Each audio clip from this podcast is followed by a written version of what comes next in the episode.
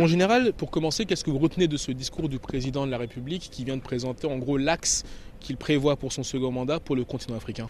Beaucoup attendaient ou espéraient un discours d'un bourgeois de Calais, d'arrogant vis-à-vis euh, du continent africain.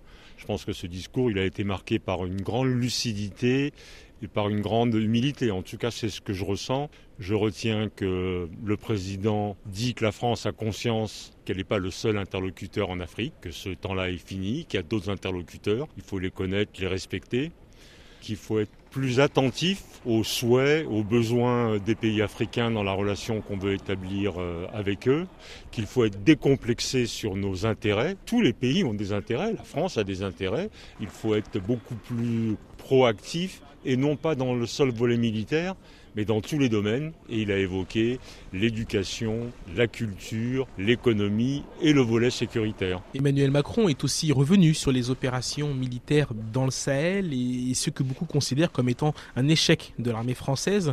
Il a annoncé une restructuration des bases françaises en Afrique, dont certaines deviendront des académies co-gérées avec les armées africaines. Que pensez-vous de ce nouveau dispositif? Le président n'a pas dit que euh, les opérations militaires françaises avaient été un échec de la France. Vous ne pouvez pas prendre à votre compte cette notion-là. Il dit simplement que le volet militaire de la France ne peut pas régler seul des problèmes qui sont d'une autre nature que sécuritaire, qui sont des problèmes de politique intérieure. C'est vraiment ça qu'il a dit. Et je le dis avec d'autant plus de, non pas d'énervement, mais avec d'autant plus de vigueur que c'est moi qui ai commandé cette opération. Sur l'évolution du dispositif, c'est une démarche qui est probablement beaucoup plus contractuelle qu'elle l'était jusqu'à présent, avec quels sont les besoins en formation, euh, quels sont les besoins en équipement, quels sont les besoins en accompagnement, avec le, souhait de ne pas construire des camps de petits bonhommes ou de Baba Orom comme dans Astérix et Obélix, mais de faire des camps mixtes avec euh, les pays qui nous accueillent s'ils le souhaitent. L'interopérabilité technique, c'est simplement une question de tuyaux, de matériel et d'argent.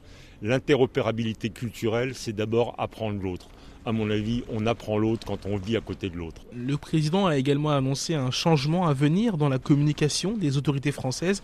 Alors il n'a jamais cité la Russie dans son discours, mais, mais tout laisse à croire qu'il s'agit d'une contre-attaque face aux méthodes de désinformation opérées par le Kremlin et particulièrement par le groupe Wagner. Il ne l'a pas dit dans son discours initial, il a répondu à une question euh, qui a été posée par une journaliste euh, gabonaise, je crois, en disant que Wagner était une bande d'écorcheurs d'assassins et avec lequel on ne pouvait pas trouver euh, d'accord de, principe compte tenu de nos valeurs euh, respectives. Il n'a pas cité euh, la Russie en, en, tant que telle. Quand on cite Wagner, maintenant c'est quand même un secret de polichinelle pour savoir que c'est la prolongation du Kremlin.